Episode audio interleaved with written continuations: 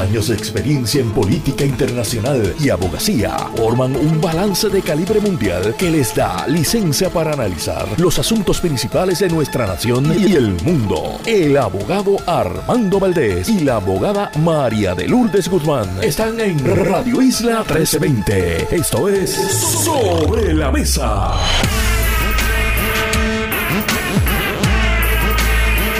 Buenos días Puerto Rico, soy Armando Valdés, usted escucha Sobre la Mesa por Radio Isla 1320. Hoy en Sobre la Mesa José Nadal Power y Federico de Jesús son nuestros analistas de temas federales. Carlos Severino, ex rector del recinto de Río Piedras, catedrático de la Universidad de Puerto Rico, estará con nosotros para darnos una mirada al ámbito internacional y el fundador de Somos Más, el psicólogo Johnny Rullán, se sienta a la mesa en el último segmento del programa. Todo eso y por supuesto, como todos los días, Marilu Guzmán se sienta a la mesa también, café en mano y junto a ella analizamos todos los temas para hoy, 7 de marzo del 2023, son las 8 y 7 minutos de la mañana.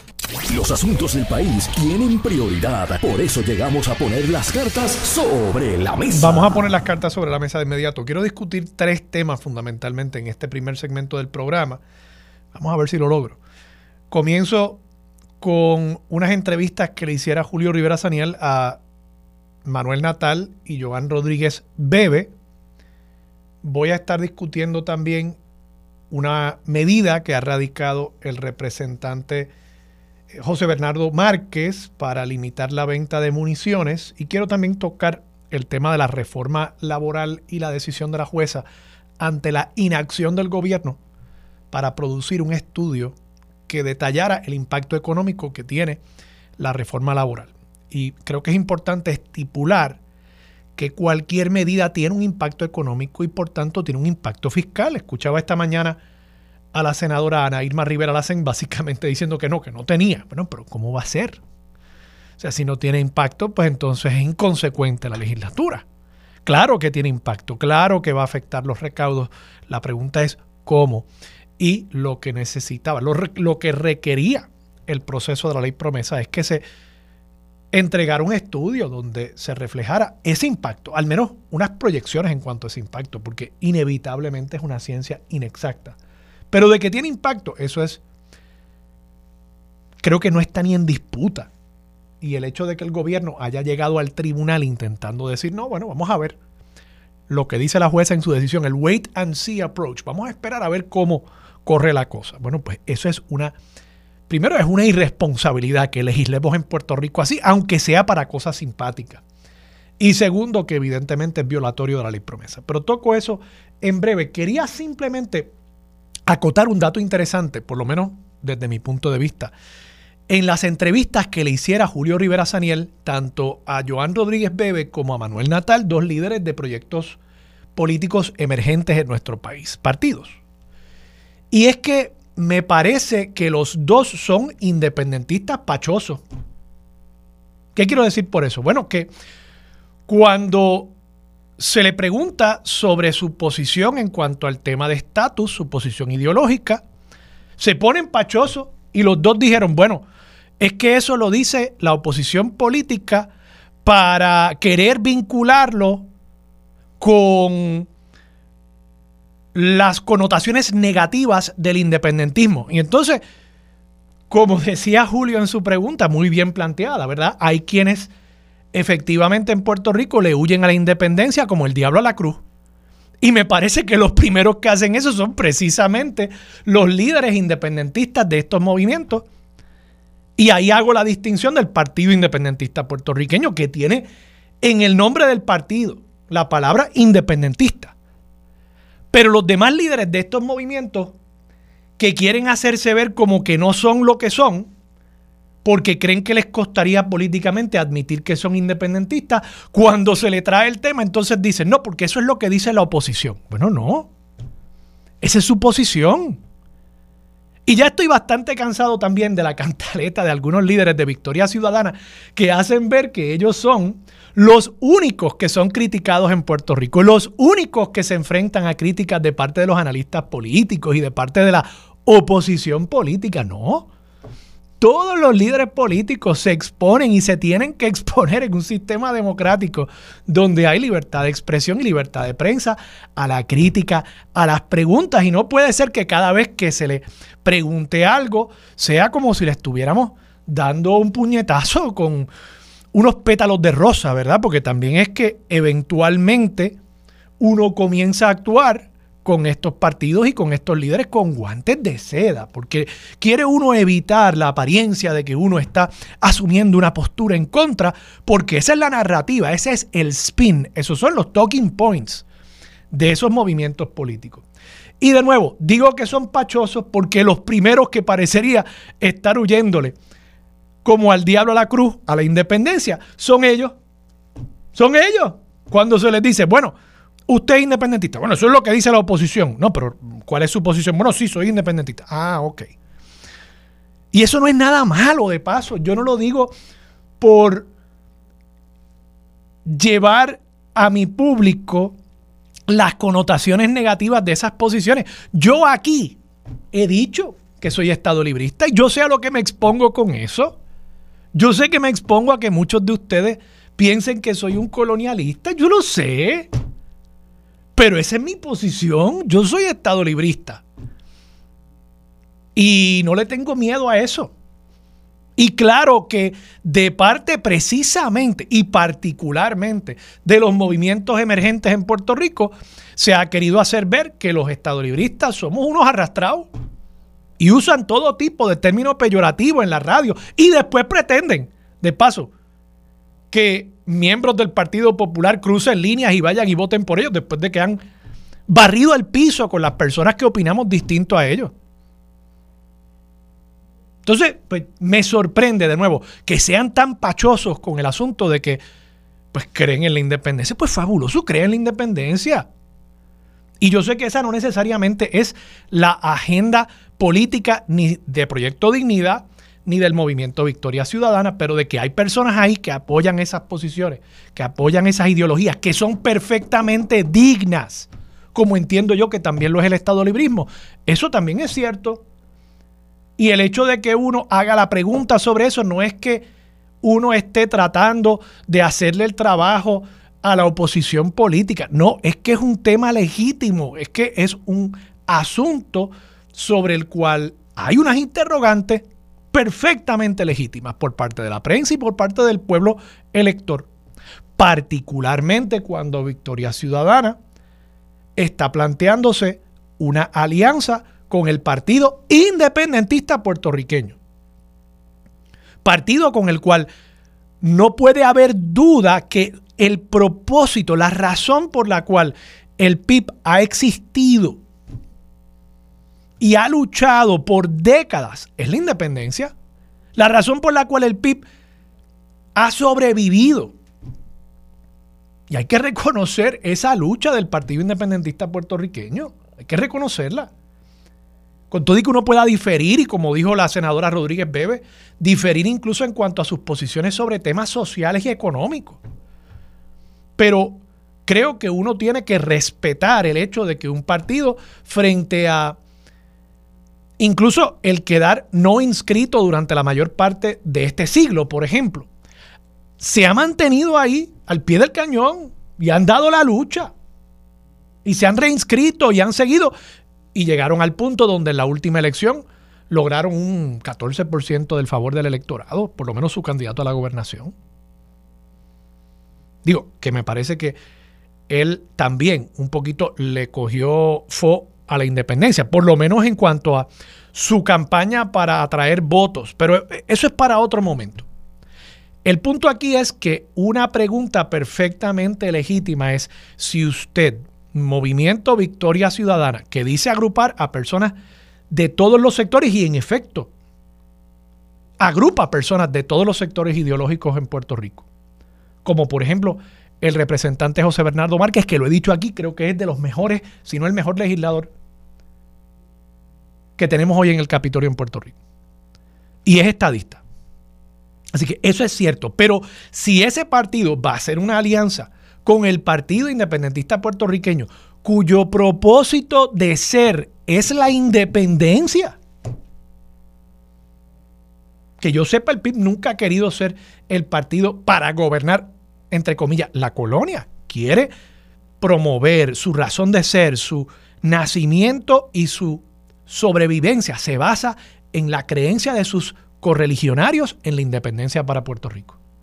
Y eso es legítimo y eso es digno. Es más, puedo yo hasta estipular que quizás sea la más digna de las aspiraciones políticas.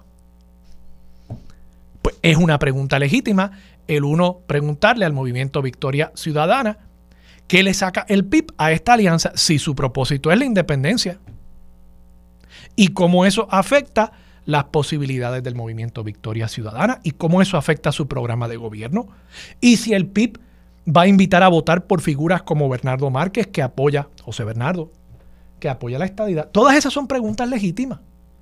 Y no es hacerle el trabajo a la oposición política. Yo creo que hace falta un poquito más de, de honestidad, menos spin en la política. Yo pensaba que eso era lo que traían a la mesa los partidos emergentes. Poner a un lado la política vieja y traer algo nuevo. Y cuando uno los escucha hablar, a veces uno se da cuenta que es lo mismo. Son los mismos talking points, son el spin, digo, distinto lenguaje. Pero al final del día es la misma estrategia de repetir y repetir y repetir una narrativa para convencer. No es argumentar desde la razón. Por lo menos eso es lo que yo escuché. Quiero brevemente felicitar precisamente a José Bernardo Márquez con esta medida que ha presentado para limitar la venta de municiones en Puerto Rico. Hay una serie de limitaciones aquí que se establecerían con este proyecto, es el proyecto de la Cámara 1648. Se establecería un tope de 500 municiones por cada arma que el individuo tenga licencia para poseer, mientras que en el caso de cazadores y los practicantes del tiro al blanco, el límite anual por pistola aumentaría a 5.000. O sea, usted si tiene un arma en su casa, y usted no practica el tiro al blanco, usted no es cazador, pues usted tiene un límite por año de 500 municiones, 500 balas. Si tiene o practica esos deportes, pues puede aumentar a 5000.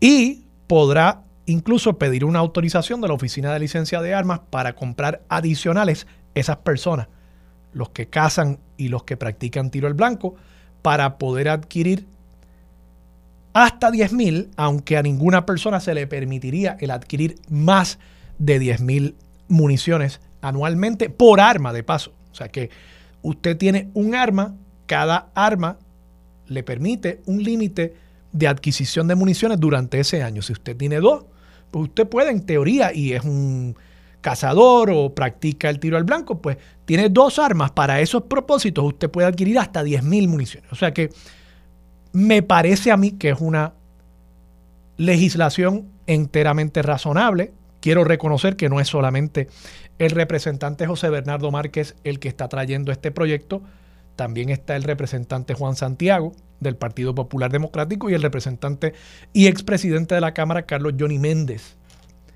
Así que tengo esperanza por el hecho de que esto es un proyecto tripartita, que se le pueda poner límites a esto. Y la razón para el por qué yo entiendo se le debe poner límite a este tipo de adquisición de municiones, y es lo que ha planteado también José Bernardo Márquez, es que las autoridades ya nos han alertado que si bien se están utilizando en estos asesinatos, no los de, de paso, violencia machista, la mayor parte, si no la totalidad de los casos de violencia machista por lo menos en lo que va del 2023, según la información que yo he recopilado, han sido con armas legales para las cuales la persona tenía, el agresor tenía licencia de armas. Pero en el caso de los asesinatos, las masacres, la mayoría de las armas que se están utilizando son armas ilegales. Pero las municiones que están en esas armas ilegales, en muchos casos están siendo adquiridas en las armerías y eventualmente entran al flujo ilegal del comercio en el bajo mundo.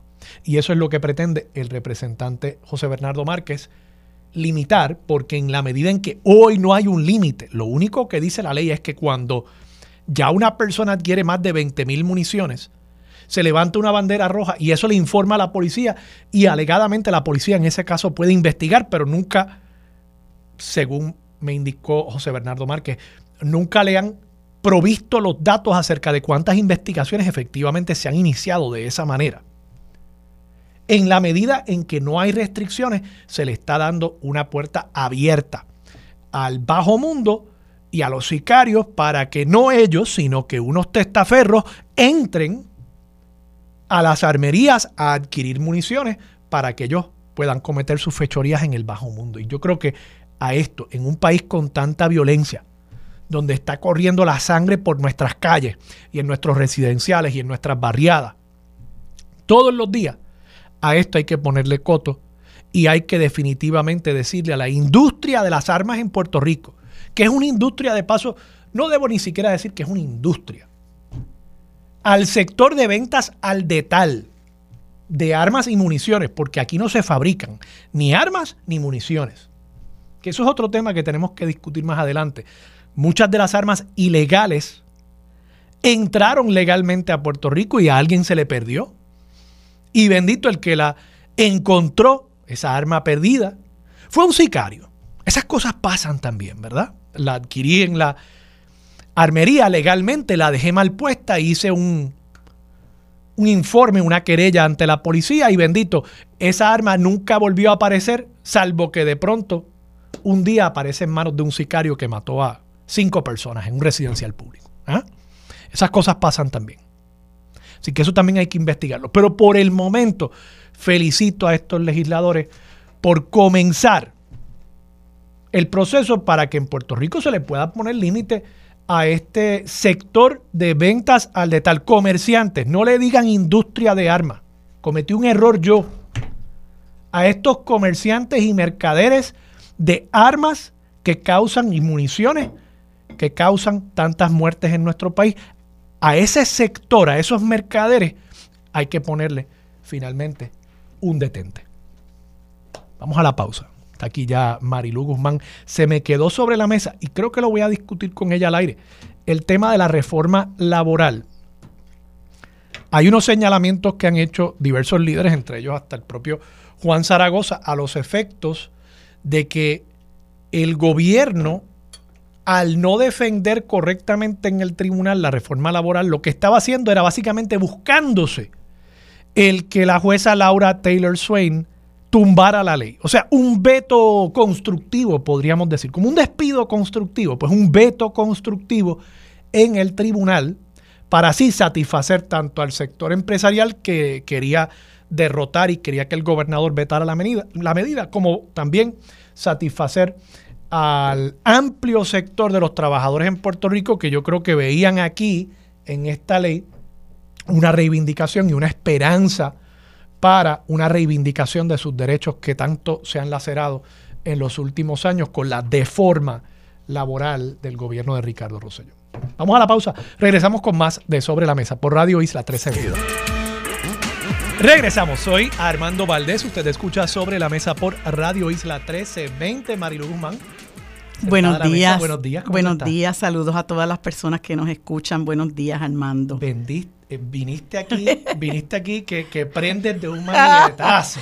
Es que venía por el camino, venía por el camino escuchando el arengazo contra Manuel y, Victoria Ciudadana. Y, y Joan Rodríguez Bebe. No, mira, no la escuché. Eh, tengo que decirte que no la escuché porque yo te comentaba que los martes eh, a las siete y media yo hablo para otro espacio. Eh, y no lo pude escuchar. Este, yo ni a Manuel ni a... Ni a Manuel ni a Joan Rodríguez Fueron las, últimas dos entrevistas. No sé lo que, lo que hablaron. Tristemente, tengo que decir, obviamente, que, que yo hablo con prejuicio porque yo este, yo, yo aprecio y admiro enormemente a Manuel.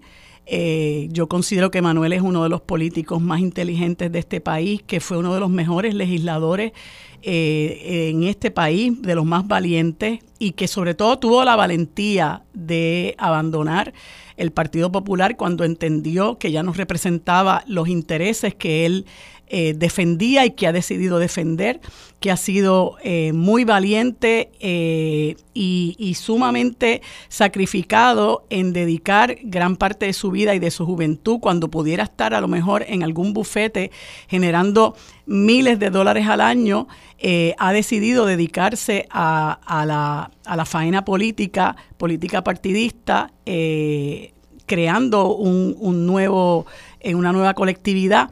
Este, y, y, no sé francamente qué fue lo que dijo, pero yo tengo que, que, que subrayar que Manuel no es independentista, nunca lo ha sido. Eh, no veo por qué hay que criticarlo porque no acepte que es lo que él no es.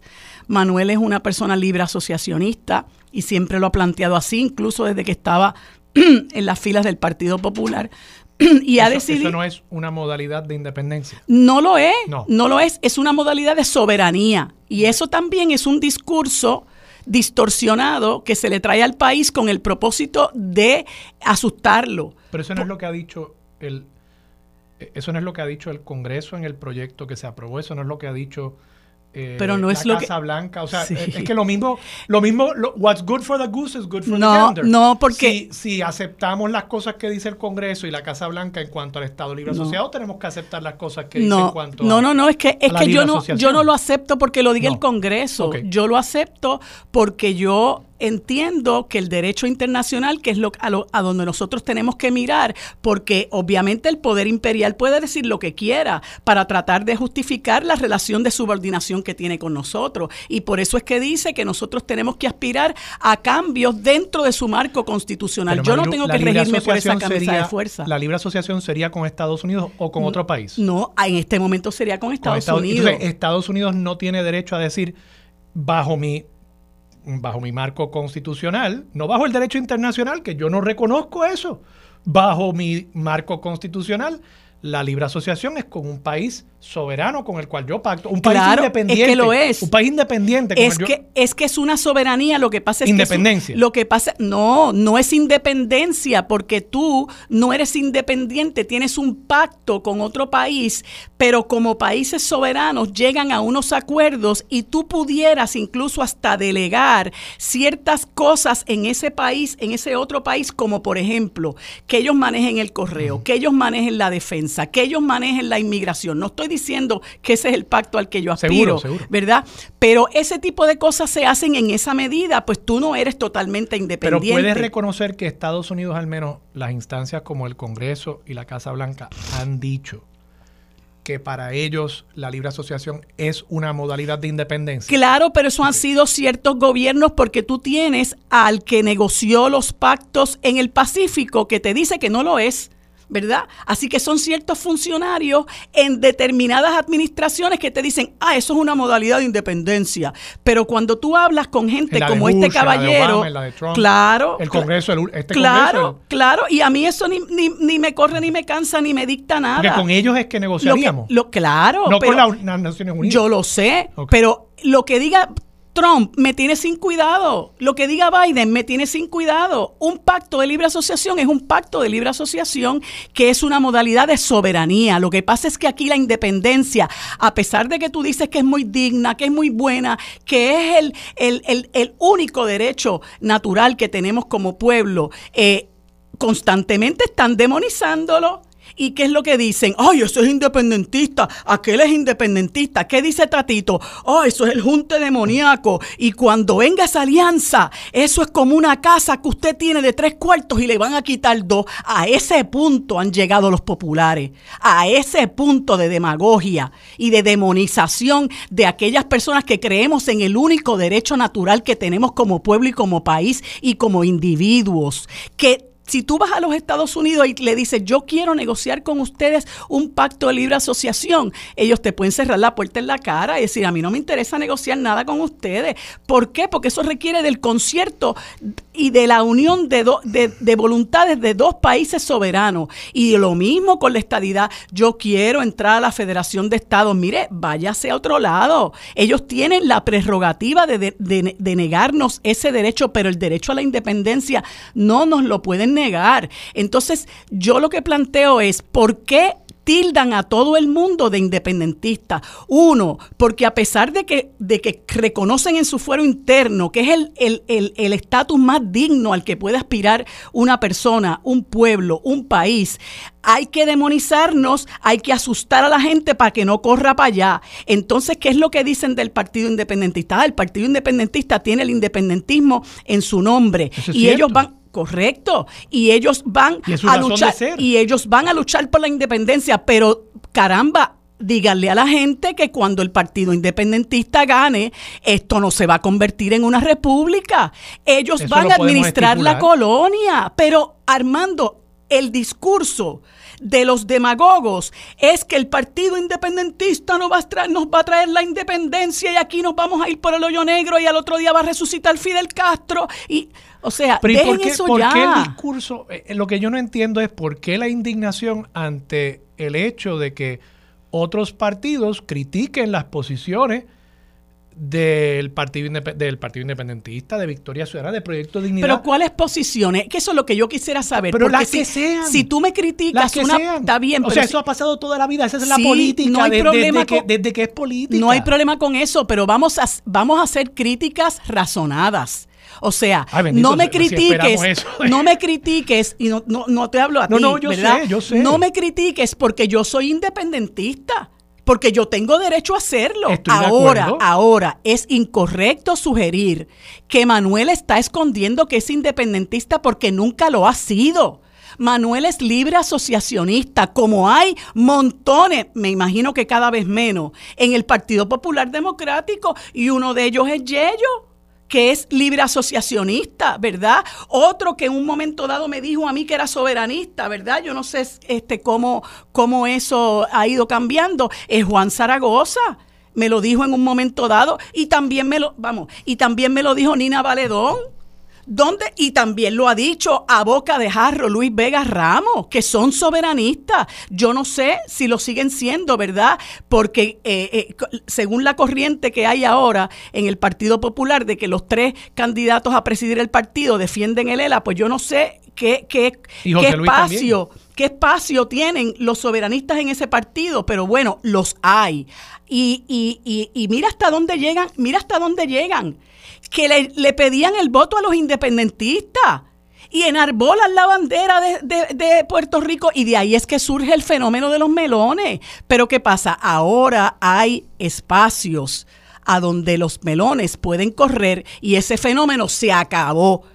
Y ante esa amenaza que representa el hecho de que esa base del Partido Popular se ha erosionado, de que ese votante flotante también arrancó y se fue, yo creo que vamos a discutir los méritos de los planteamientos que hacemos, pero no me acuses de que soy independentista porque lo que están haciendo es demonizarme a mí por aquello en lo que yo pienso, porque yo aspiro a, como tú muy bien mencionas, al ideal más digno al que puede aspirar una persona. Y, y, te traigo lo de Tatito porque esa expresión que él hizo y que han hecho otros del junte demoníaco es una manera de evadir, discutir las cosas en sus méritos, en su, en su sustancia y demonizar a la gente por aquello en lo que piensa. Que dicho sea de paso, estás violando mi derecho a la primera enmienda. Yo estoy de acuerdo contigo en que esa expresión de Tatito fue desafortunada.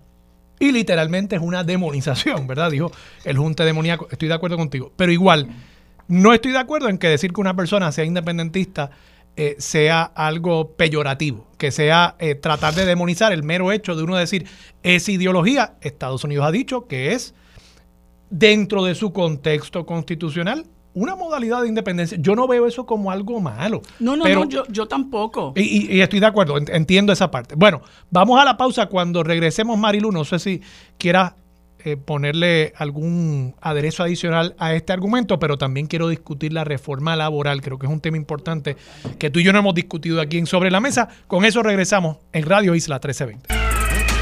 Regresamos hoy, Armando Valdés. Usted escucha Sobre la Mesa por Radio Isla 1320. Marilu, tema que no hemos discutido tú y yo, reforma laboral. ¿Qué pasó? El tribunal, Laura Taylor Swain, toma una decisión dice, ustedes, gobierno, no cumplieron con uno de los requisitos esenciales de promesa, que es traerme a mí un estudio económico sobre el impacto fiscal de esta medida. El gobierno había planteado, bueno, esto realmente no toca el lado fiscal y si lo tocara, pues vamos a ver cuál es el impacto porque esto es muy difícil modelarlo. Eso me está muy raro. Yo no lo entiendo y tiendo ahí a coincidir con Zaragoza que el gobierno hizo una defensa paupérrima de esta ley buscando que la jueza hiciera lo que el gobernador no quería hacer por razones políticas, vetar el proyecto, derogar la ley en virtud de la decisión judicial. ¿Y por qué lo digo? Bueno, porque el gobierno tiene, está choreto de economistas. O sea, hay muchos economistas en el gobierno contratados en distintas agencias y los economistas lo que hacen precisamente, y sé que hay buenos economistas de paso, buenos economistas, los economistas lo que hacen precisamente es modelar el impacto de una medida como esta. Ah, que ese modelaje no va a ser súper preciso y certero. Bueno, pues claro que no. O sea, eh, las proyecciones económicas siempre son bastante variables y hay un margen de error. Pero tú puedes establecer por lo menos unos lineamientos y decir, mira, si le damos más beneficios a los trabajadores, va a ser más fácil eh, tenerlos en la fuerza trabajadora, esos trabajadores van a tener más dinero en el bolsillo y van a pagar más IBU. Y estamos estimando que van a pagar más IBU en X cantidad. O, mira, en la medida en que el patrono tenga que sacar de sus ganancias y pagar unos bonos adicionales y pagar unos beneficios adicionales, eso significa que la tasa que se le aplica a esas ganancias de una corporación, que en Puerto Rico son altísimas, 33%, pues de pronto no va a ser tan alto el recaudo del gobierno. Y si es sustituido el 33% de mil dólares en ganancia por 11.5, en la medida en que esa ganancia se le transfiera al bolsillo del trabajador y el trabajador pague IBU, pues entonces va a haber una pérdida para el gobierno, pero estoy dispuesto a asumir esa pérdida porque creo que hay unos valores más importantes y hay otras cosas en las que el gobierno ha dicho, bueno, yo voy a pagar esto. El aumento salarial a los empleados públicos costaba 850 millones por los próximos cinco años. Y se incluyó un estudio económico del impacto que eso tiene sobre el presupuesto y se aprobó entonces aquí yo no veo por qué el gobierno insistió en que esto era una cosa que no había forma de hacer proyecciones económicas o que no iba a tener impacto fiscal, which is not true. Podría tener o en dirección positiva o en dirección negativa. Y ahí es donde de nuevo caigo en que siendo enteramente posible el uno modelar el impacto económico de esto, tiendo a pensar que efectivamente Zaragoza tiene razón. Sí y aquí, pues, simplemente no querían, no querían defender adecuadamente esta ley. Así es. Este, sí, yo coincido con lo que tú dices del senador Zaragoza. Me parece que su denuncia es muy valiente, que su denuncia es muy seria. Hay algo que él dice en, el, en la conferencia de prensa cuando, cuando responsabiliza a la AFAF eh, por este trabajo tan pobre en la defensa de la ley 41 y dice, AFAF se ha convertido en efecto en una herramienta para hacer vetos de facto de las leyes del Estado Libre Asociado. Es decir, la legislatura aprueba una ley, el gobernador se enfrenta a la ley, no le gusta la ley, pero ¿qué hace? La firma. Entonces se vira y le dice a la FAF, denle muerte y no sometan el estimado. Fue lo que pasó. Y se hace incluso el recuento de lo que ha ocurrido con otro tipo de leyes, como la ley esta que combatía las PMB, eh, porque realmente hay cosas que se firman para las gradas. Yo recuerdo cuando eh, eh, Pierluisi firmó la, la, ley del retiro digno que dijo, la voy a firmar, pero esto está en contra del plan fiscal. O sea, ¿qué está diciendo con esto? Muchachos, esto le van, le van, a, le van a dar muerte, como en efecto ocurrió. Y sobre lo que tú dices de, lo, de, lo, de los estimados, de las proyecciones, de que hay economistas, hay una, una columna del licenciado Manuel Rodríguez Banch en el Nuevo Día que, que provee estos datos Según el gobierno, después de la aprobación de la ley 41, se redujo el desempleo y aumentó la participación laboral a niveles nunca vistos. Y esto es después de la aprobación. El Departamento de Hacienda ha indicado que el 75% de los recaudos proviene de las contribuciones sobre ingresos y el 85% de los contribuyentes que rinden planillas son asalariados. Por tanto, puede concluirse que, contrario a lo alegado por la Junta, la ley también contribuyó al aumento de los recaudos del gobierno. Oye, eh, eh, eh, como dice Zaragoza, un poco de trabajo, ¿verdad? Para defender la legislación que ustedes mismos aprueban, para defender legislación que le hace algo de justicia a los trabajadores, porque no le devuelve todos los derechos que tenía antes de esta nefasta ley 4 eh, del 2017 eh, y, responda a, a, los intereses de esa gente que usted dice representar. Pero yo creo que con este eh, con esta guillotina, ¿verdad? Ha quedado más que claro a qué intereses se, eh, eh, con qué intereses se alinea el gobierno de Pedro Pierluisi y las personas que lo, que lo rodean, como Omar Marrero, como Fermín Fontane, etcétera, etcétera. es realmente lastimoso y, yo tengo una, una furia tan grande con esta señora, Laura Taylor Swain, ah. que se ha convertido, a mi juicio, en el octavo o noveno miembro de la Junta, porque el octavo es Pedro Pierluisi, según lo que dicen unos amigos eh, por ahí, eh, que esta señora eh, es un sello de goma de la Junta. Entonces, decidir que esto es nulo a vinicio.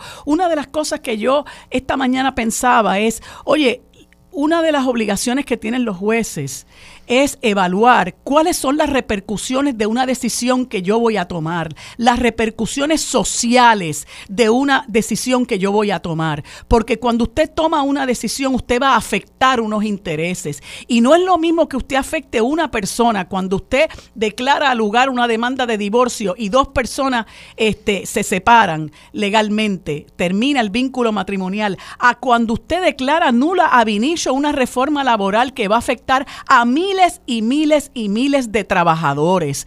Tú sabes lo que es que hay patronos diciendo que van a cobrar los bonos de Navidad que le han pagado a sus empleados. Esa gente tiene que buscar ahora de dónde pagar o van a recibir una reducción en su salario para que el patrono pueda ir cobrando ese bono de Navidad que les, o sea, Marilu, para entender, tu objeción no es con que ella haya aplicado el derecho correctamente, sino con la determinación respecto a la retroactividad esencialmente de la decisión, ¿no?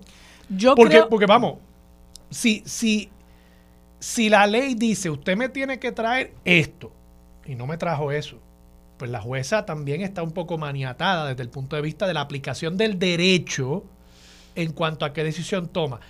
Quizás habría tenido, no sé si ese es tu punto, quizás habría tenido algún grado de flexibilidad para en equidad decir, bueno, de aquí en adelante pues esta ley queda derogada porque, pero vamos, han habido unos actos que tomaron estas empresas basados en los empleados, basados en estos, eh, estos supuestos, y pues yo no voy a, a decir que todo eso queda, queda retroactivamente también derogado. Yo creo que eso pudo haber sido una, una decisión salomónica, si se puede utilizar esa, esa frase. Y en el derecho americano ese tipo de cosas se permite. Claro, Hay doctrinas en Claro, y ella tiene el poder para hacerlo, porque ¿qué puedes hacer? Bueno, pues que me lleven al apelativo, eh, al, al Tribunal de Apelaciones del Circuito de Boston, y el Tribunal de Apelaciones del Circuito de Boston decida si yo me equivoqué al no hacer la retroactiva. Pero tú no puedes ser tan desalmado. O sea, tú no puedes tirar a la gente al, desperdicio de esa manera, ¿no? Y de momento, de golpe y porrazo, tú le quitas todo lo que habían venido disfrutando. Yo incluso me pregunto... Y patronos queriendo cobrar ahora. Cobrar ahora el bono. Y pregúntate las personas que ya habían adquirido su permanencia y están en el medio de esos nueve meses en este momento y automáticamente tú los colocas en probatoria y en posibilidad de que los lancen a la calle. O sea, ¿qué, qué es esto? Eh, eh, eh, y yo, yo pienso que realmente me irrita también que un, una relación política con, los Estados Unidos que permite que este estado de cosas es una cosa contra la que todos deberíamos luchar. Y por eso pienso que, es un retraso que el Partido Popular tenga tres candidatos a presidir su partido que son eh, férreos defensores de, esa, de, esa, de ese presente estado de cosas, ¿verdad? De que nosotros precisamente por la imposición o por la prevalencia de la cláusula territorial tengamos una Junta de Control Fiscal que resuelve cosas aquí que son totalmente perjudiciales al pueblo y que esa gente desde que está aquí lo que ha hecho es exprimirnos y estrangularnos. Oye, dentro de varios años, esa gente va a haber generado 1.600 millones de dólares en cobros para sus asesores, eh, abogados, etcétera, etcétera. Esa gente se ha enriquecido a costa de nuestro sufrimiento y están constantemente aprobando medidas que nos resultan perjudiciales a nuestro desarrollo económico y social. Eh, y, tú no puedes seguir defendiendo eso. Yo creo que es un momento en que los amigos del Partido Popular tienen que, que, levantarse sobre sus propios pies y decir, mire, basta ya, ¿a quién voy a defender yo?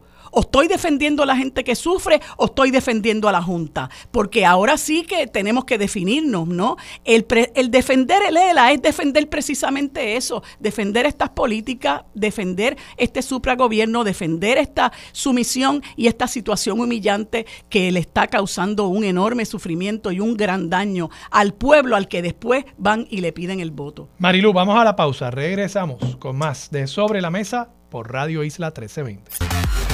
Bueno amigos, en la próxima hora y hoy martes conversamos en el próximo segmento con el licenciado José Nadal Power y Federico de Jesús desde la capital federal. En el siguiente segmento conversamos con el doctor Carlos Severino Valdés en el segmento de política internacional y en el último segmento conversamos con el doctor Johnny Rullán, fundador de la organización Somos Más. Esto es lo próximo en Sobre la Mesa.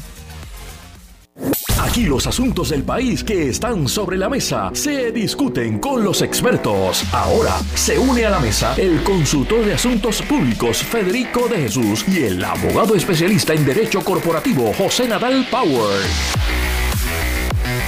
Bueno, como les dije hace unos instantes en este segmento de los martes, conversamos con el licenciado José Nadal Power y con Federico de Jesús, desde la capital federal, a quienes les damos los buenos días y las gracias por acompañarnos en este segmento. ¿Cómo se encuentran? Muy bien, muy bien, Marilu. Saludos, José. Tanto tiempo, chicos, hacía falta. bueno, muchas gracias por estar aquí con nosotros. Y eh, hay un, un, eh, un parte de prensa que Federico me envía que me parece muy interesante. Eh, hemos discutido aquí eh, anteriormente, ¿verdad? Una corriente que se está dando precisamente desde el sector más conservador y retardatario del Partido Republicano, que busca en alguna medida silenciar ciertos sectores, eh, acallar ciertos sectores, reprimir ciertos sectores de la sociedad estadounidense, ¿verdad? Particularmente aquellos sectores que representan a las minorías en ese país y derechos importantes adquiridos por la sociedad estadounidense. Y hemos hablado de lo que ha ocurrido eh, con legislación que procura eh, limitar el derecho al voto que, que afecta particularmente a las minorías en los Estados Unidos, lo que ocurrió con eh, la, eliminación de una serie de textos eh, en, el condado de Duval, en Jacksonville, la Florida. Eh, recientemente se celebró, que eso es algo que quisiera que también me comentaran, recientemente se celebró, me parece que fue en Maryland, la, la, conferencia, el, el em, la conferencia del CIPAC, eh, ahora olvidé a lo que responden las, las siglas, creo que es el Conservative Political Action Conference, eh, donde hubo una persona eh, que incluso habló de que había que erradicar como, como, como, como, como, quien dice, desaparecer de la faz de la tierra todo lo que tuviera que ver con las personas transgénero. y entonces ahora en Georgia eh, hay una, unos esfuerzos de eh, aprobar unas leyes en la legislatura de Georgia, eh, que ya ustedes saben lo que ocurrió en Georgia cuando, que entiendo que fue el estado en el cual em, Trump intentó que el, el gobernador eh, cometiera fraude, ¿verdad? Y le consiguiera unos 11 mil, le, decía que le consiguieron unos 11 mil votos que le hacían falta para, para, para, ganar en ese estado. Entonces hay una, una, unos proyectos de ley que se están tratando de aprobar eh, que permitirían eh, remover a fiscales del estado que se consideran proyectos racistas, que se consideran proyectos eh, que, que, promueven la represalia en contra de esos, eh, de esos fiscales, algunos de ellos que pudieran tener que ver con las investigaciones que se, que se conducen en contra del presidente eh, Donald Trump, ¿verdad? Y esto forma parte, como les decía ahorita, de esta corriente, ¿verdad?, que se está dando en, en los Estados Unidos, en diferentes lugares, ¿verdad?, para, para un poco ir reprimiendo a quienes piensan diferente, eh, para, para, para entonces... Eh, que prevalezca esta visión eh, racista, supremacista, derechista, que aparece estar acaparando muchos lugares de, de, los Estados Unidos y parece que se lo está comiendo como el comején Federico. Wow, Marilu, la verdad que eso de retardatario me encantó esa palabra eh, de domingo y martes. de domingo. Exacto. Eh, yo creo que tú lo has descrito muy bien. esos proyectos de ley de Georgia tienen la única intención de amenazar, de amedrentar y potencialmente remover a los fiscales que ahora mismo con gran jurado eh, potencialmente le pudieran radicar cargos al presidente Trump, a Lindsey Graham y a otros, ya sea por eh, perjurio o por, por tratar de robarse las elecciones del 2020. Y eso es muy serio y como tú también mencionas, es, una, es parte de una, eh, ¿verdad? Una, una tendencia autoritaria en muchos estados republicanos, como las cosas que hemos hablado de, de, de Recientemente, también la semana pasada salió una noticia de que hay un proyecto de ley en Florida para que los blogueros, los que tengan, ¿verdad? Un blog, escriban columnas en Internet, que eso es lo que es un blog, se tengan que registrar con el Estado pero eso suena más a la, a la Cuba comunista que Ron DeSantis tanto critica y los republicanos en Miami que, que al país que promueve la libertad y la democracia. O sea, aquí están pasando muchas cosas por debajo del radar eh, en legislaturas estatales conservadoras que deben de preocupar a muchas personas, no solo los que vivimos en la diáspora, sino los que observan desde afuera Estados Unidos y lo veían como un modelo, ¿verdad?, de, de gobernanza que tristemente pues ha dejado de ser. Sí, es sumamente triste eh, eso que está ocurriendo, ¿verdad? y, lo más triste, José, es que eh, pues toma fuerza, ¿no? Porque eh, le comentaba ahorita yo a ustedes lo que acaba de ocurrir en la conferencia del Political Action, Conservative Political Action Committee, que recién se celebró, si no me equivoco, en el estado de Maryland, eh, y una de las estrellas de la conferencia fue nada más y nada menos que Marjorie Taylor Greene, que como, como conversamos hace un tiempo, está promoviendo lo que se conoce como el National Divorce, que, que, mucha gente lo considera como una secesión entre estados republicanos y estados demócratas, que independientemente de que haya personas que consideren que eso es una locura, que eso nunca va a ocurrir, pues mira, tenemos en el Congreso de los Estados Unidos una mujer que tiene ese tipo de discurso, que es una mujer que que favorece eh, o, se opone eh, eh, tajantemente a que haya alguna reglamentación que controle la tenencia y portación de armas en los Estados Unidos. En un momento dado, ella, ella la emprendió contra un jovencito que fue víctima de el, mass shooting en Parkland, Florida. Lo persiguió eh, porque el joven se ha convertido en un activista en contra de la tenencia y portación de armas. Lo persiguió. Em, eh, eh, acosándolo, insultándolo, no es una la persona que desde las gradas del Congreso le gritaba mentiroso a, Biden, ¿verdad? Este tipo de personaje eh, se va abriendo paso en el Congreso de los Estados Unidos, ni hablar de la otra señora Lauren Boebert, que creo que es del estado de Colorado, que también es otra férrea defensora de la portación de todo tipo de armas en los Estados Unidos. lo, lo preocupante ¿verdad? Y que te comentaba de esta conferencia es que hubo eh, una persona, ahorita me, me, dice Federico si estoy en lo correcto o no, eh, no sé si ocupa alguna, alguna posición en el Congreso de los Estados Unidos, pero hablando eh, a boca de jarro, ¿verdad?, en contra de las personas transgénero y promoviendo, ¿verdad?, que hubiera legislación que prohíba acciones afirmativas eh, para las personas transgénero, eh, que haya eh, medidas, atención médica a personas transgénero, etcétera, es, es muy preocupante porque es, es un pensamiento, es un, un discurso, una corriente que se está abriendo paso en los Estados Unidos, José. Mira, sin duda, y, quiero también volver un poco al tema del derecho al voto, ¿no? que, no olvidemos que, en 1965 se aprueba eh, la ley federal no que, garantiza eh, el, voto igual, el, el, derecho igual a votar eh, y el acceso a las urnas para todos los ciudadanos. esto pues ya en los años 60 era motivo de controversia cuando los gobernadores del sur pretendían limitar el derecho de la población negra de votar, ¿no? Eh, y tras los disturbios que hubo, ¿verdad? El, llamado Bloody Sunday ahí en Alabama, etcétera, eh, pues eh, se aprobó esta ley. lamentablemente, pues su gasolina pues está acabando porque hay un nuevo un nuevo intento, ¿no? por parte precisamente, sobre todo, de los republicanos del sur, de limitar nuevamente el, el, acceso a las urnas de las poblaciones pues más marginadas, sobre todo las comunidades afroamericanas, ¿no?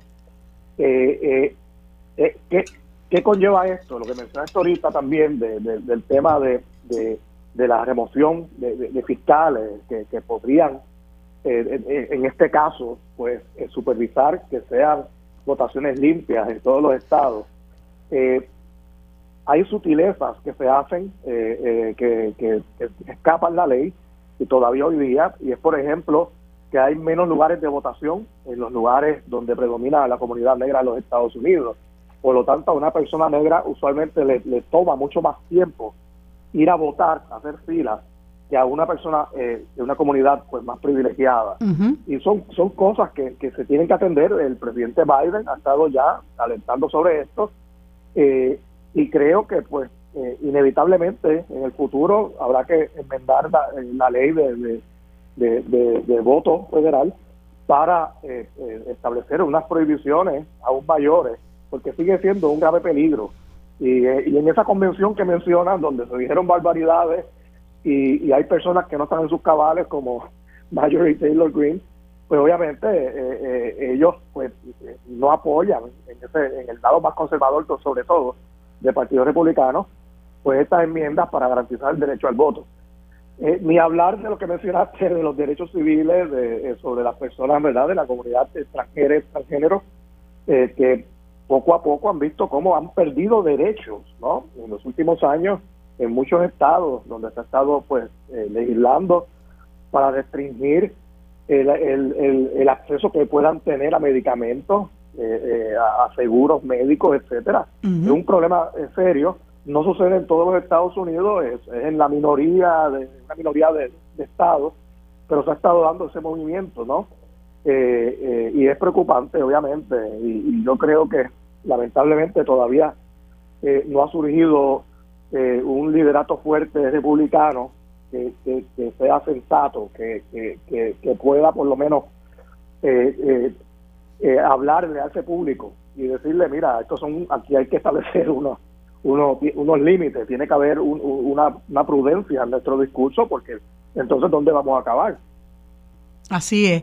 Y, y me gustaría este eh, brevemente, Federico, que me comentes ¿qué repercusiones entiendes tú que puede tener estas estas expresiones que hizo esta persona, te confieso que no tengo el parte de prensa aquí, no, no sé su nombre, eh, que habló furibundamente contra el sector eh, transgénero, ¿verdad? Que, que es parte de, de como te decía, eh, una postura que va atacando a ciertos sectores, ¿verdad? Se ataca por aquí a los negros, se ataca por allá al sector transgénero, se ataca por allá eh, a los latinos, se ataca por acá a las mujeres en cuanto a limitarlas en sus derechos reproductivos, etcétera.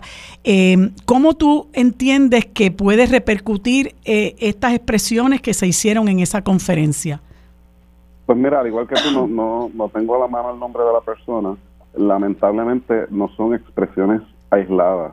Han habido ya proyectos de ley que se han convertido en ley en Florida, en otros estados, para prohibir eh, las expresiones como los shows de los, de los drag shows, ¿verdad? Que acá en Estados Unidos son muy comunes.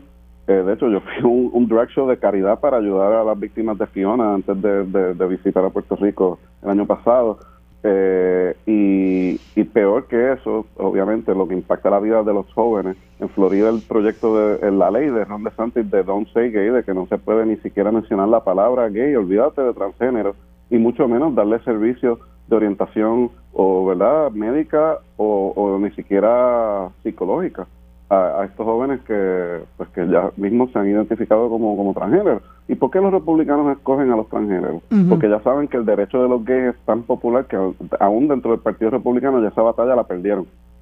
Lamentablemente el apoyo de los estadounidenses a la comunidad transgénero no es tan fuerte como la comunidad gay y por eso es que ellos lo usan como le llaman en inglés un wedge issue para dividir no solamente verdad la sociedad estadounidense en general, sino los demócratas y a los mismos republicanos que son pro-gay. Ah, no, no, yo soy pro-gay, pero yo no estoy con eso. Eh, y, esa es la división social que trae el Partido Republicano. Y sobre el CPAC, quiero recordar un editorial del periódico Claridad, luego de las primarias del 2008 para la gobernación del Partido Nuevo Progresista, que obviamente pues perdió Pedro Rosselló contra Luis Fortuño. Y el editorial de Claridad decía, perdieron los odiosos y ganaron los peligrosos. Allí en CPAC eh, allí en CIPA, que eso fue dominado por Trump, pero fue una conferencia mucho menos atendida, Perdón, la asistencia fue mucho menos eh, concurrida y hubo otras conferencias donde Ron DeSantis y otros donantes republicanos se están tratando de reagrupar. Eso quiere decir que van a ganar la Trump en la primaria muy temprano, pero no nos olvidemos que hay mucha gente radical, pero más inteligente y con retórica un poquito más sofisticada, que son aún más peligrosos y que están haciéndole mucho daño ya a los Estados Unidos. Sí, y otro, otro asunto que, que pues que quisiera, ¿verdad?, eh, discutir es que se comenta eh, que, que, Biden pudiera, perdón, eh, reinstalar la política de detener familias inmigrantes que cruzan ilegalmente la, la, la frontera sin, ¿verdad? Eh, eh, sin documentos, eh, que era una práctica que el presidente Biden había terminado cuando juramentó, pero ahora se comenta que es una de las opciones que está considerando la administración en vista, ¿verdad?, de que ha crecido eh, el, número de personas que pretenden cruzar la, frontera de los Estados Unidos.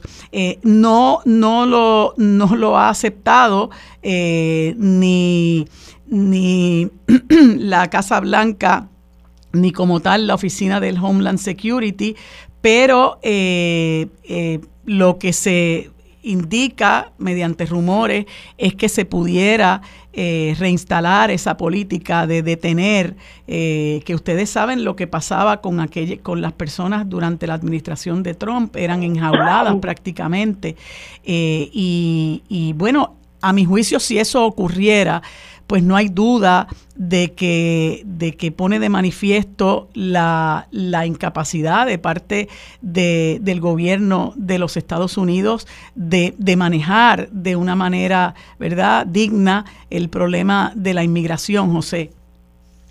Mira, eh, eh, todo país tiene que establecer, establecer un orden y un control en sus fronteras, ¿no? no la, la idea de que la gente pueda entrar a Estados Unidos o a cualquier sitio sin ningún tipo de, restricción, eh, pues es totalmente ilusoria. Eso ningún país puede puede permitirse eso. la administración Biden, por lo que he leído ¿no? en los últimos meses, ha abordado este tema creando un sistema de, solicitud por internet o, por, o mediante llamada, donde las personas que quieran pues obtener un permiso de, residencia temporal en Estados Unidos, pues solicitan con anticipación si le dan luz verde, si, si, cumple con los, con los requisitos, pues entonces pues va a una cita, ¿no? Allí en la frontera o en, otro lugar, puede ser una embajada de los Estados Unidos o, un consulado, que para que sea algo ordenado. Eh, y ha dicho claramente la administración, me parece, que no olvídense de la idea de que van a llegar a la frontera y, desde aquí van a resolver y van a entrar porque no va a pasar. Tienen que hacer esto cumpliendo con las reglas de manera ordenada, accesible a todo el mundo el, sistema de, solicitud. A mí me parece una buena solución, no va a ser perfecta, va, a tener problemas, va a tardar en, implementarse seguramente como se supone, pero eh, creo que, que por lo menos finalmente algo se está haciendo sobre, sobre eso.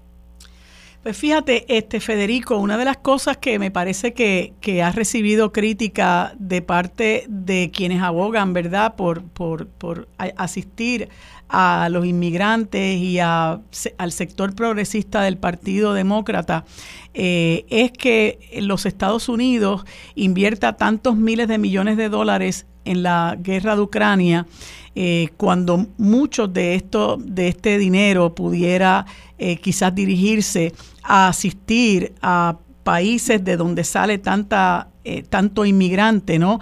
Precisamente porque son países eh, donde cunde la pobreza, eh, donde no hay condiciones favorables para que la gente labre un futuro y que Estados Unidos, bueno, es un país que tiene una economía fortalecida y, prefiere, ¿verdad? Entonces destinar cientos de, de miles de millones de dólares a un conflicto bélico, independientemente de los méritos que pueda tener eso, que, eso sería materia de otra discusión, eh, pudiera en alguna medida, ¿verdad?, este, asistir a estos países para, para ayudar a, fortalecer la economía de, estos países y de alguna manera evitar que tantas personas, ¿verdad?, que tienen que atravesar eh, diferentes fronteras para poder llegar a los Estados Unidos a costa de, de, su propia vida, ¿verdad?, eso, que eso siga ocurriendo.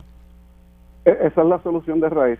Cuando eh, Biden era vicepresidente de Obama, el presidente Obama le dio verdad la tarea de hacer una iniciativa que logró aprobación de, fondos congresionales para desarrollar la economía y asistir en la seguridad de muchos países de Centroamérica que en ese momento eran los que estaban llevando las caravanas a la frontera. Eh, pero de lo general a lo específico, obviamente hace falta un sistema migratorio que expande el número de visas, que refleje la realidad económica de los Estados Unidos. Hay un desempleo de 3.4% y todavía hay muchísimos empleos que no se han llenado. Estados Unidos necesita a los inmigrantes, pero tiene que ser de una manera legal y ordenada. Y los que dicen no, pues que lo hagan de manera legal, es que no hay suficientes visas, por eso es que las filas son tan largas y se tardan años y años de, de maneras legales. O sea, la manera de entrar indocumentada es un último recurso pero que llena, eh, ¿verdad?, la, necesidad económica de los Estados Unidos y arriesga las vidas de estas personas. Para ir a lo específico del artículo que mencionaste, Marilo, eso se trata de lo que le llaman el título 42, que está en el Código Federal y le permite al presidente pues sacar a esos inmigrantes sin los procesos regulares de ley con la excusa de la pandemia. Y sí, Biden entró tratando de quitar eso, pero los tribunales lo obligaron. El problema era que había una emergencia nacional diciendo que hay una pandemia y por eso es que en el State of the Union Biden anuncia, entre otras cosas, obviamente, que va a quitar la emergencia nacional de la pandemia eh, en mayo. Por lo tanto, pues si no hay una emergencia nacional de la pandemia, ¿con qué cara legalmente tú puedes remover a estas personas eh, bypassing todos los tratados humanitarios de asilo eh, y las mismas leyes de los Estados Unidos? Y esa es una gran contradicción. y si Biden está considerando hacerlo, no solamente va a ser un error en lo humanitario y lo de la seguridad, sino que le puede costar al Partido Demócrata con el voto hispano que lleva migrando al Partido republicana en los últimos años. Así es. Bueno, les agradezco a ambos eh, el tiempo que nos han dedicado, se nos acabó el tiempo. Eh, seguimos conversando el próximo eh, martes. obviamente esto es un tema muy interesante porque nos atañe, son nuestros hermanos latinoamericanos. Eh, les deseo a ambos que tengan un buen día. Para discutir los temas sobre la mesa que impactan a todos los sectores del país, se une a la mesa el destacado geógrafo y especialista en asuntos internacionales, el doctor Carlos Severino. Bueno amigos, en este segmento que dedicamos a la discusión de la política internacional, tenemos como todos los martes al querido amigo doctor Carlos Severino Valdés, a quien le doy los buenos días y las gracias por acompañarnos otro martes más. Buenos días Carlos, ¿cómo estás? Eh, muy bien, gracias Marilu, saludos, este, saludos también a toda la radio gracias por la oportunidad, siempre es muy grato. Pues Carlos, eh, como siempre me sugieres una serie de, temas, tratamos de cubrirlos todos, pero quisiera empezar por discutir eh, uno en el cual me, comentas que encuentran una segunda reserva, la segunda reserva más grande de litio en Irán, eh, y quisiera que me comentaras qué implicaciones geopolíticas tiene, tiene eso. Sí, es un tema muy interesante porque yo creo que hay que seguirle de cerca la pista al litio en el mundo en que estamos viviendo. El litio eh, se ha convertido en una de las eh, los minerales más importantes, estratégicos, y los países que tienen litio pues se convierten también pues en países eh, muy importantes para la economía, particularmente para que la gente entienda bien de qué estamos hablando. Estamos hablando de la fabricación, no exclusivamente, pero de uno de los grandes usos es la fabricación de baterías eh, para sistemas eléctricos, eh, producción de energía eléctrica, como son las baterías de, de las residencias y otros tipos de uso. O sea que el litio eh, viene muy, muy fuerte, con una gran demanda. De hecho, se espera, según estimados de organismos competentes, que para allá el 2024 comience a producirse una, una reducción importante en la el suplido de, litio en el mundo y por lo tanto una, una demanda grande y aumento del precio. Así que esto, esto ocurre en un momento geopolítico en particular, como tú sabes que Irán es un país que tiene muchas adversidades en términos de Occidente, de que no se ha logrado eh, eh, desde hace tanto tiempo el famoso acuerdo nuclear con Irán, pero pone a Irán ahora nuevamente ya a no solamente ser geopolíticamente un país importante por grandes reservas de petróleo, grandes reservas de gas, sino también por grandes reservas, importantes reservas de litio, con un actor cercano eh, que es China, que también tendrá gran demanda de litio y que no lo tiene. China es un país que tiene algo de litio, pero no tiene tanto tanto litio. O sea que el hecho de que haya un país como Irán que cada vez estratégicamente está más cerca de ese nuevo orden eh, que está siendo forjado por un lado por China y por Rusia y otros países emergentes, pues pone, eh, hay que seguirle la pista qué pueda ocurrir eh, con esto y cómo se va a tratar el tema de esta gran cantidad de litio que los iraníes han, han descubierto en este momento. De hecho, este México eh, es uno de los mayores uno de los países con mayores reservas de mundiales de litio y, y, hace un tiempo lo acaba de nacionalizar y hay una inversión significativa de Tesla en México para que nos comente sobre eso, Carlos.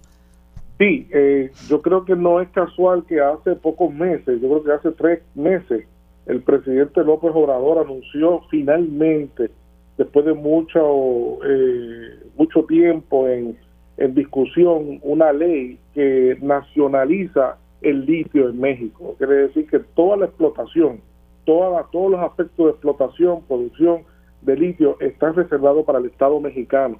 Eh, y no es hasta ahora que también eh, se anuncia otra negociación que tomó mucho tiempo entre la compañía Tesla y el Estado mexicano para construir una cuantiosa eh, fábrica en México de autos eléctricos, que por supuesto lo que está poniendo esto en tela, en tela aquí claramente es que eh, la reserva de litio es decisiva para la colocación de esa planta de Tesla y que eh, eh, tiene una gran ventaja, quiere picar adelante, como decimos acá, Tesla con esto, para decirte, se anticipa que México se convierta en el país que más autos eléctricos va a estar produciendo en, toda América Latina.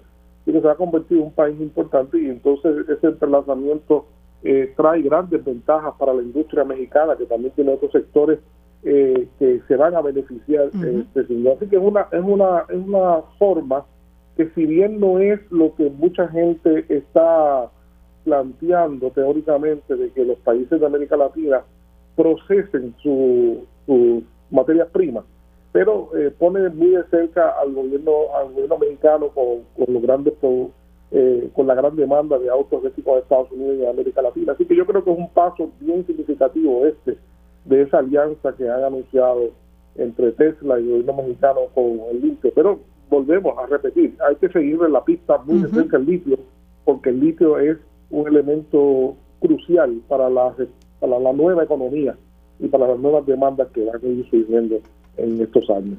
Que no encuentren litio aquí, porque entonces rápido Fermín Fontanes busca a quien entregárselo. Mira, y moviéndonos ahora a Sudamérica, eh, vi con mucho interés que se ha iniciado eh, un juicio político contra Guillermo Lazo, el presidente de Ecuador, que tú sabes que una vez entra Lenín Moreno eh, a la presidencia, luego de la traición que comete en contra de la Revolución Ciudadana, todas esas reformas de las sociales que, hizo la Revolución Ciudadana para para elevar la calidad de vida de los ecuatorianos y que sin duda mejoró la economía, eh, pues se han venido abajo. Y ahora eh, hay muchísimos problemas sociales en Ecuador, incluyendo no solamente que ha aumentado el desempleo y la economía ¿verdad? Ha sufrido eh, eh, enormemente, sino que también hay un gran problema de seguridad en, Ecuador, que son situaciones que está viviendo eh, el, país y ha, habido, ¿verdad?, unas, unas movilizaciones sociales lideradas principalmente por la CONAE. y me gustaría que me comentara sobre eso, que a mí me tomó por sorpresa. Sí, la semana pasada fue una semana muy agitada en el Ecuador, bastante complicada, porque estaba la discusión, aparte de otros procesos más, también estaba la discusión de un informe de la Asamblea Legislativa sobre eh, que iba a recomendar o no, ¿verdad?, este, un juicio, la, la prueba, eh, y recomendaría este, o no recomendaría la, eh, la celebración de un juicio político. Pues finalmente eh, pues la recomendación fue positiva. El informe técnico de la Asamblea del Congreso ecuatoriano pues recomienda que sí hay elementos suficientes para hacer un juicio político. Esto, esto no significa que va a haber un juicio político eh, de inmediato. Ahora tendría que haber una moción de una de las bancadas en el Congreso este, con más de 54, entiendo yo, miembros para que se pueda entonces eh, finalmente dar el juicio político. Eso parece que se da por descontado, que ya el sector de la Revolución Ciudadana ha anunciado que lo va a hacer esta semana. Así que eh, parece que con toda seguridad eh, se va a haber un juicio político. ¿Por qué hay un juicio político? Pues bueno, este, también hay que añadir dos cosas importantes que han pasado en Ecuador. Primero que la, el oficialismo de Lazo sufrió una derrota electoral muy grande, muy grande recientemente que eh, básicamente lo deslegitimó en el país, le quitó toda legitimidad porque no ganaron nada, incluso de las de las este, prefecturas históricas como Guayaquil, pues, que tenían gobernadas por 30 años, también fueron perdidas. Y además, además hubo este, el asesinato de uno de los grandes líderes de la CONAE, Eduardo Mendúa, eh, secretario de Relaciones Internacionales de, la CONAE, en un momento de mucha tensión con la seguridad, como tú dices, y además porque la CONAE varias veces había denunciado públicamente al gobierno de Lazo que le diera protección, que atendiera amenazas eh, de vida que tenía que tenía Mendúa este, y aparentemente pues la CONAE está responsabilizando. Entonces también al gobierno y están ocultando qué medidas de presión van a poner porque muchos sectores piden que se dé por concluido lo más pronto posible el mandato de Lazo y que se llamen a elecciones anticipadas. Así que, eh, aunque no ha tenido gran impacto en, los grandes medios, pero sí, en la situación en Ecuador ahora mismo está muy, muy, complicada, muy complicada y muy difícil eh, para, el, para el gobierno de Guillermo Lazo.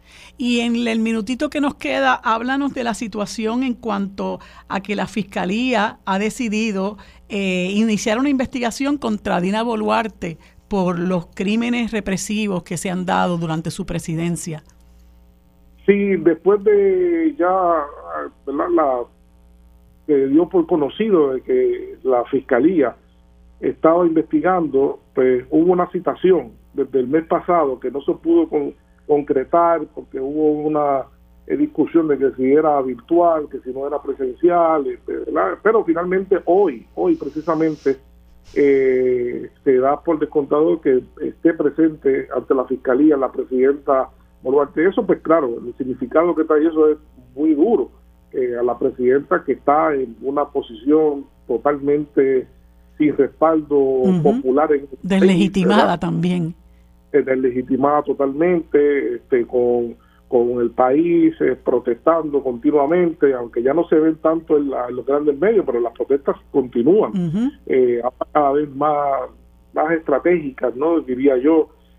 así que es un momento de debilitamiento continuado de la figura y de, de una de una este, de, un proceso muy muy fuerte para ella en ese momento. Y, claro todo el mundo anticipa que ella lo que está buscando la forma es que es negociar algo finalmente porque eh, sabe que esa causa con otro en algún momento pues se tomará por otro partido y posiblemente pues pueda terminar eh, siendo responsabilizada por las 60 personas más de 60 personas que han fallecido por la represión eh, eh, del gobierno en Perú. Muy lamentable. Carlos, gracias por haber estado con nosotros discutiendo estos temas tan interesantes. Eh, nos vemos el próximo martes. Que tenga buen día. Seguro, igualmente a ustedes. Bueno amigos, en este último segmento eh, pretendíamos conversar con el doctor Johnny Ruyan Smith, psicólogo, eh, que por, razón de que hace unos días se publica en el periódico El Nuevo Día un reportaje muy interesante sobre una organización de la sociedad civil que se llama Somos Más.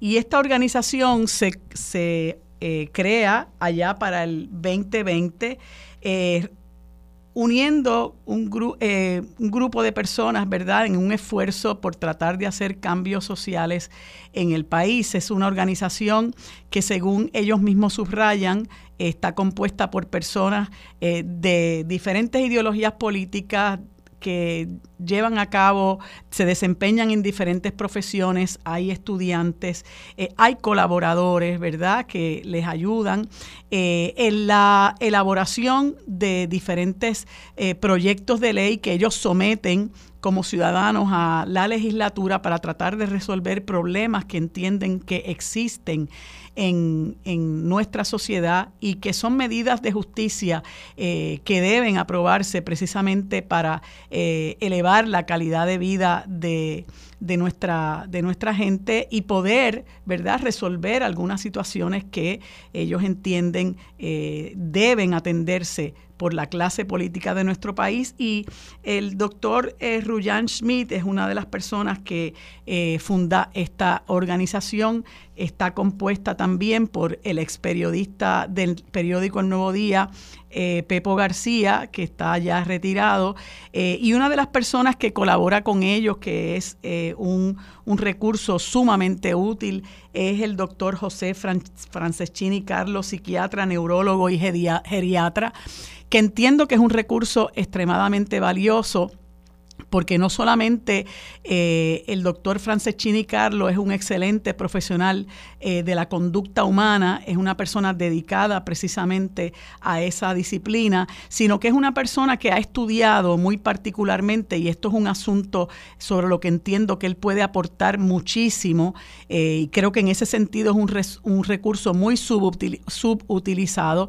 El doctor Franceschini Carlo ha hecho estudios sobre la marihuana, ¿verdad? Y ha escrito libros eh, de por qué científicamente, ¿verdad? No es como decimos popularmente por ahí, disparando de la baqueta, como muchas veces hacen los que están supuestos a, promover legislación en ese sentido eh, de por qué se debe eh, desdemonizar la, la, marihuana, los usos eh, de la marihuana, el por qué se debe eh, legalizar la marihuana, lo que eso ha representado para otros países que han cambiado su política en cuanto a la despenalización, la desregulación, la legalización de la marihuana, que es algo eh, por lo que tanto Armando como yo hemos abogado públicamente porque entendemos que si en Puerto Rico se permite la utilización,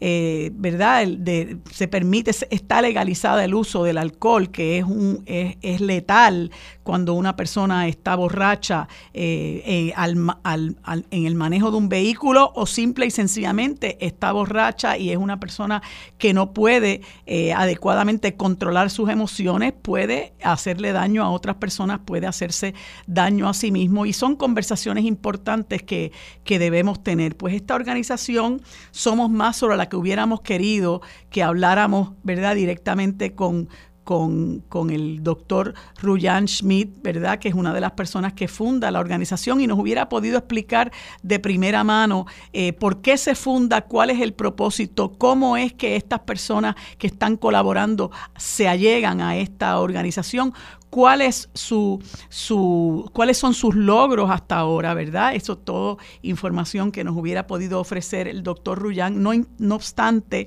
eh, este reportaje se publica en el Nuevo Día el pasado domingo y resulta muy interesante porque eh, hay varios varias jóvenes, ¿verdad?, que forman parte de esta organización, que son estudiantes tanto de escuela superior como estudiantes universitarias. Y una de las cosas eh, que estas jóvenes expresan es su compromiso con el país, ¿verdad? Su compromiso de elevar la calidad de vida porque comentan eh, que pues lo que han visto es precariedad y han visto a nuestro país deteriorarse y son personas que quieren quedarse a vivir en Puerto Rico y han decidido en vez de invertir su tiempo eh, mirando cosas poco edificantes en la televisión o eh, dando vueltas eh, sin sentido, quizás en un centro comercial, eh, o dedicándose a, otras cosas que, no son productivas, han decidido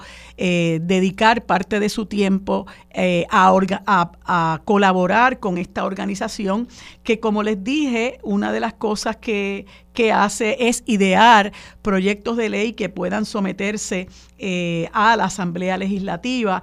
Y cuatro de estos proyectos que han sometido es el, proyecto del Senado 698 que busca prohibir las donaciones en efectivo en las campañas políticas que son muy difíciles de monitorear y abren la puerta a recaudaciones por encima de los límites legales. Ninguna de estas eh, de estos proyectos, ¿verdad?, ha, sido aprobado por ambas cámaras legislativas, pero han sido sometidos y ellos pues hacen el cabildeo eh, correspondiente. Este eh, proyecto de ley que, que busca prohibir la donación en efectivo de las campañas políticas ayuda en la medida en que pues muchos de nosotros entendemos que precisamente la aportación privada de dinero a campañas políticas es el germen, uno de los gérmenes de la corrupción en este país, porque eh, como todo el mundo sabe y ya lo hemos experimentado, eh, esas personas que aportan a las campañas políticas eh, posteriormente son premiados, ¿verdad? Eh, en, eh, cuando ese candidato o ese partido adviene al poder, pues esas, esas personas o entidades que aportan a las campañas pues reciben de vuelta eh, el pago de, ese favor eh, mediante la aprobación de determinados proyectos de ley, eh, mediante contrataciones y de otras maneras, ¿verdad? Que en muchas ocasiones, como les comentaba, pues son gérmenes de la corrupción ya hemos visto en, muy particularmente en estos gobiernos del bipartidismo cómo se empiezan a repartir contratos que son totalmente innecesarios e incluso eh, se, eh, profesores de la Escuela de Administración Pública de la Universidad de Puerto Rico han hecho estudios que han demostrado cómo se ha reducido la empleomanía en el gobierno precisamente para dar paso a la contratación de estas personas a quienes se les quiere premiar, no solamente porque han sido colaboradores de las campañas de los partidos políticos, sino también porque han aportado eh, dinero a esas campañas. Y eso es un tema que nosotros eh, tenemos que discutir en, Puerto Rico, tenemos que abordar porque es uno de los problemas mayores que nosotros tenemos, cómo se compra la clase política eh, en Puerto Rico, precisamente por las aportaciones económicas. Otro de los proyectos es el, el proyecto de la Cámara 1015 que crearía un Hashed Act eh, similar al que existe en, en, los Estados Unidos para prohibir que los empleados y contratistas de agencias puedan llevar a cabo gestiones políticas durante horas laborables, lo que nosotros entendemos eh, que, que, ha conllevado a la terrible politización de, de, nuestro país. Eh, Ejemplo de eso es la creación de los energéticos populares, los energéticos estadistas, cómo, cómo se ha entronizado en, en las agencias públicas la, la politiquería, ¿verdad?, que ha sido tan nefasta para, para el país. Y también eh, otro proyecto para prohibir el atornillamiento de empleados de confianza en puestos de carrera y otro proyecto que facilitaría que la ciudadanía lleve la corrupción directamente a los tribunales. Ya ustedes saben que se intentó el que Pierluisi aprobara la ley de legitimación activa ambiental, que obviamente pues la, la, la vetó. Eh, y este proyecto es similar, yo creo que hubiera corrido igual suerte, eh, pero pero bueno, es un, un, buen esfuerzo. espero que en algún eh, momento podamos eh, conversar un poquito más en, en, detalle con el doctor Rullán o cualquiera otro de los colaboradores de la organización Somos Más, lo que representa que la sociedad civil es importante en estas luchas, que nosotros no podemos quedarnos cruzados de brazos, que tenemos que insertarnos en, en el trabajo político, que no podemos entregarle eh, el país a los políticos y dedicarnos exclusivamente a votar cada cuatro años. Tenemos que ser asertivos, tenemos que ser fiscalizadores y tenemos que ser colaboradores de todos estos proyectos para ayudar a echar hacia adelante el país, para elevar la calidad de vida de nuestra gente y sobre todas las cosas para convertirnos en ciudadanos activos en pro del desarrollo social y económico de nuestro pueblo. Amigos, hemos terminado por hoy el programa sobre la mesa. Nos vemos y nos escuchamos mañana. Gracias por sintonizarnos. Los próximos es Mili Méndez en Dígame la Verdad.